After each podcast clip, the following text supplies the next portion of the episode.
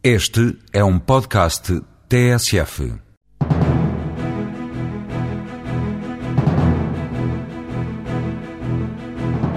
No metro de Tel Aviv ou nas estradas da Costa Rica, a Soares da Costa chega aos quatro cantos do mundo. O grupo começou na construção, mas a atividade lá fora chega hoje às mais variadas concessões. O Brasil é um mundo de oportunidades para o grupo SAG, que no país controla a empresa líder em gestão de frotas. A SAG diz sim aos mercados externos, mas apenas na área de serviços, descartando o retalho automóvel. A Green Cyber prevê investir mais de 300 milhões de euros na plantação de oleaginosas. Brasil, Angola, Moçambique e Uruguai são os alvos deste projeto da fabricante de biocombustíveis. A Soares da Costa conhece bem os segredos da internacionalização. Há mais de três décadas que arrancou para os mercados externos, assumindo a atividade internacional como uma vocação de nascença. A construtora portuguesa já passou pelos quatro cantos do mundo, hoje está presente em locais tão diversos como a Costa Rica ou Israel. Em entrevista à TSF, Pedro Gonçalves, o presidente executivo do grupo, explica, no entanto, que os negócios há muito que passaram a esfera da construção pura, chegam hoje às mais variadas concessões. Estratégia lá fora também foi afinada, concentra-se agora nos mercados-chave do grupo. Nós queremos ter, para além do mercado doméstico, do mercado português, queremos ter uma presença estável, isto é, com sucursais ou empresas estáveis em três, quatro mercados externos. Para além desses, obviamente iremos participar pontualmente em projetos que, ou pelas suas características técnicas, ou por estarem ligados a outro tipo de negócios, designadamente concessões, possam justificar uma presença pontual. Quais são os nossos mercados externos estáveis? Neste momento temos dois claramente definidos. Angola, que representa uma parte muito significativa do volume de negócios do grupo como um todo. Em 2007, considerando o conjunto das atividades do grupo, Angola representou 41% do volume de negócios. O segundo mercado, que são os Estados Unidos. No caso dos Estados Unidos, temos que falar mais concretamente da Flórida. E estamos neste momento em fase de identificação de qual será uh, o terceiro e o quarto. Neste momento, com maior probabilidade, poderei referir a Roménia. Nós iniciámos há dois anos a nossa presença na, na Roménia.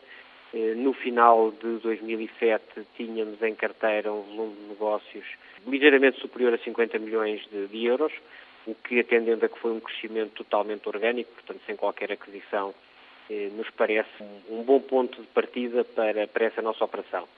Para além destes, há de facto um conjunto de outros países, enfim, Moçambique, de onde nunca saímos, estamos presentes há 27 anos, mas pelas características próprias daquele mercado, representa menor, menor peso.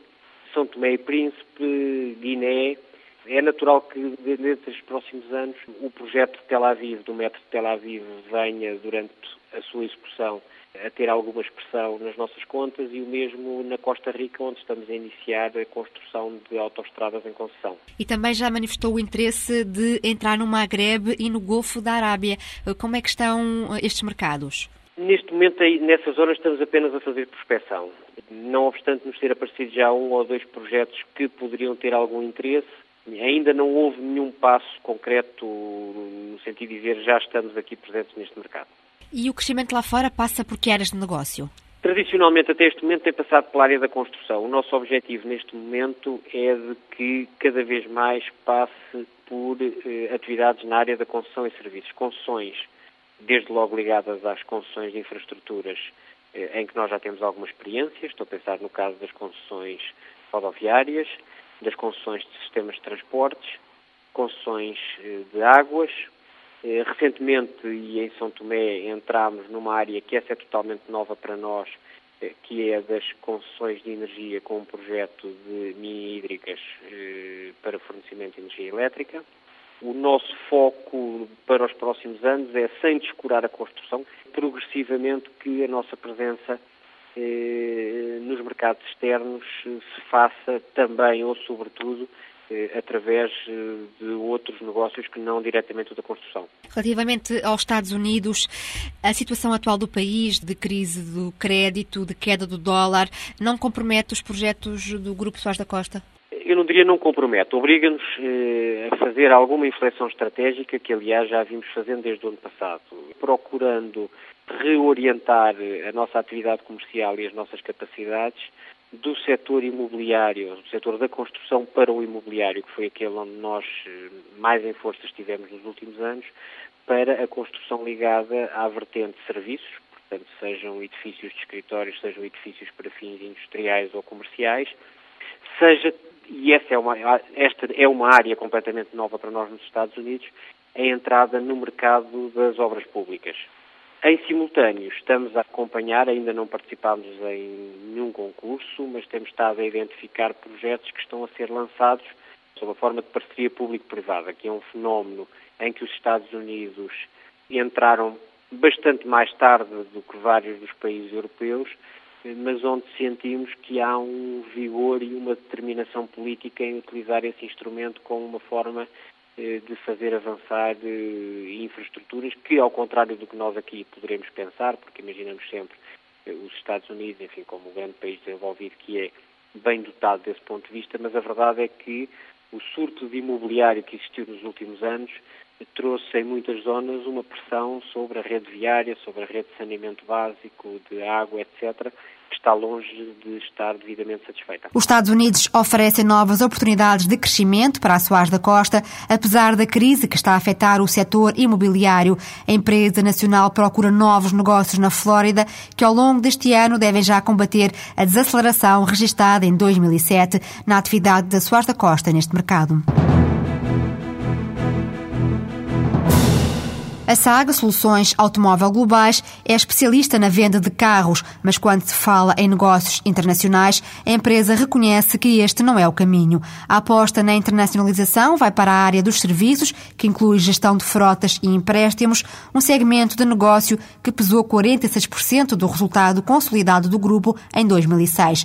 Esmeralda Dourado, presidente executiva da Saga, desfia aqui os projetos que a empresa desenvolve lá fora. Nosso primeiro passo na internacionalização tem o seu core business centrado na, na gestão de frotas, hoje é líder da gestão de frotas no Brasil, e eh, a nossa parceria com o Santander na área de renting cobre neste momento já três países, que é Portugal, Espanha e Polónia, também é centrado na gestão de frotas.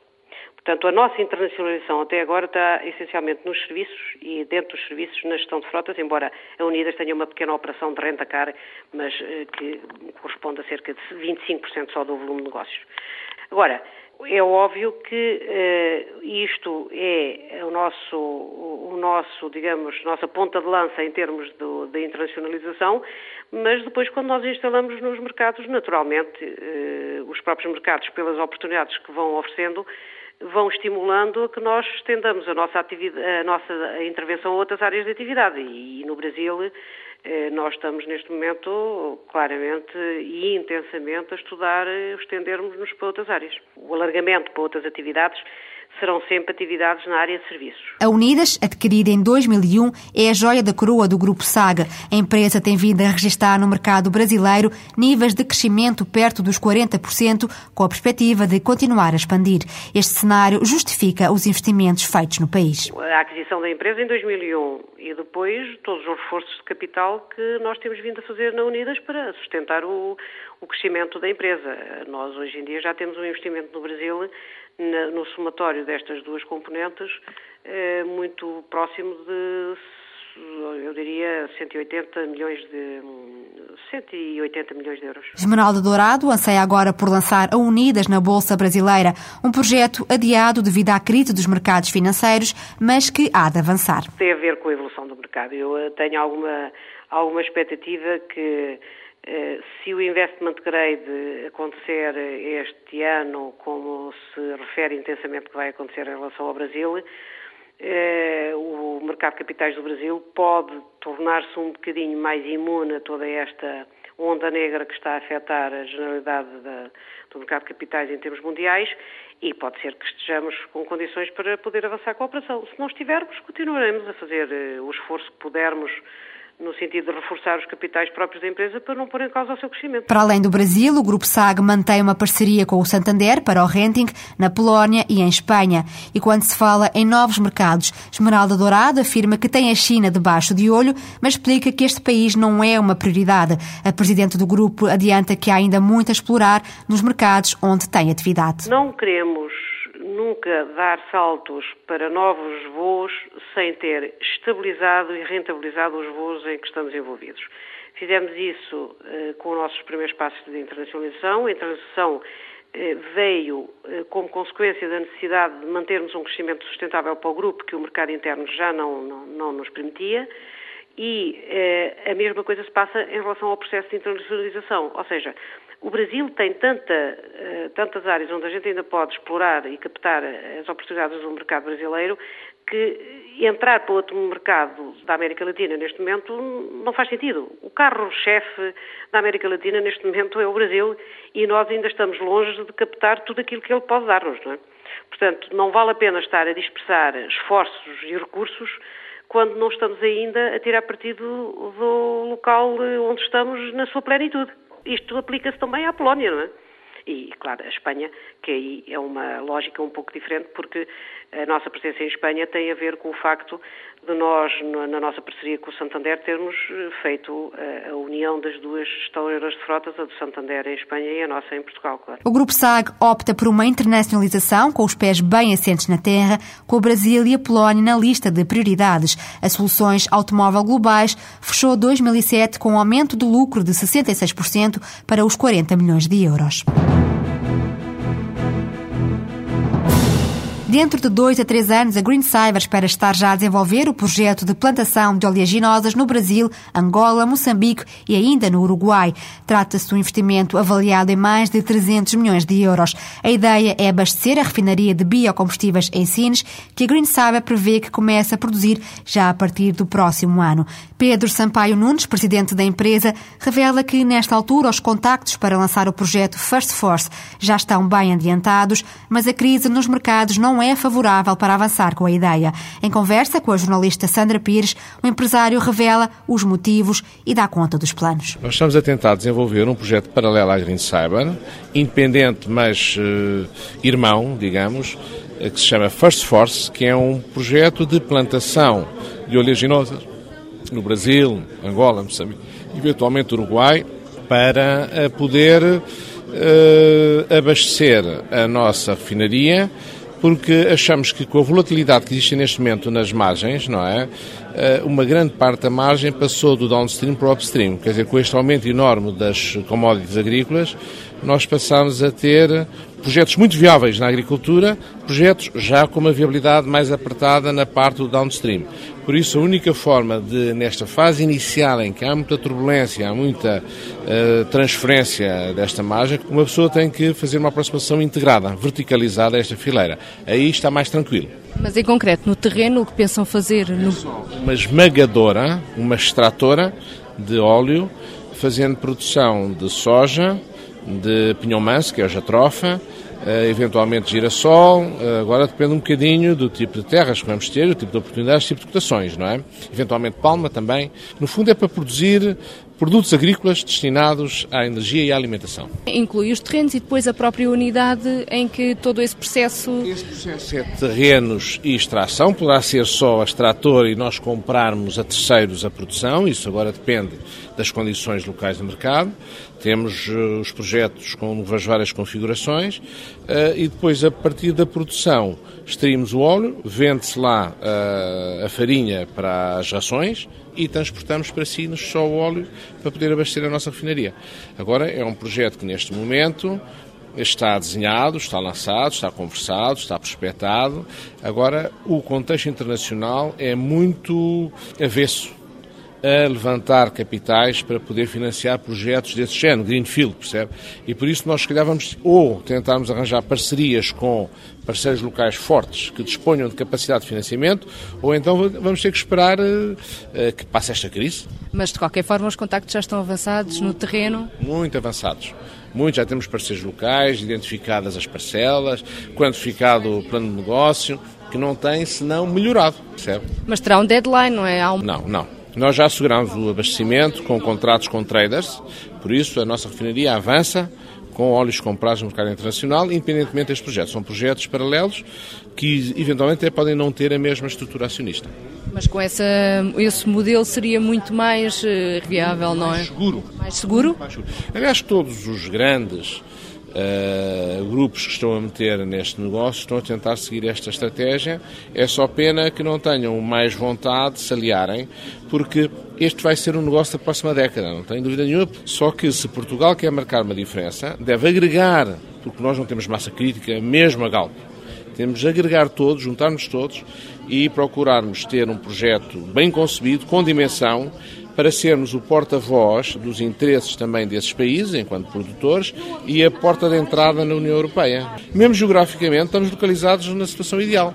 Este triângulo de ouro permite que os movimentos sejam o menor possível, nós falamos a língua deles, temos boas relações. Agora, Portugal não pode ter dúvidas nenhumas em ser o advogado desta linha. O projeto First Force da Green Cyber prevê assim a produção e esmagamento de sementes oleaginosas para abastecer a refinaria de biocombustíveis em Sines, que vai ter uma capacidade de 250 mil toneladas por ano.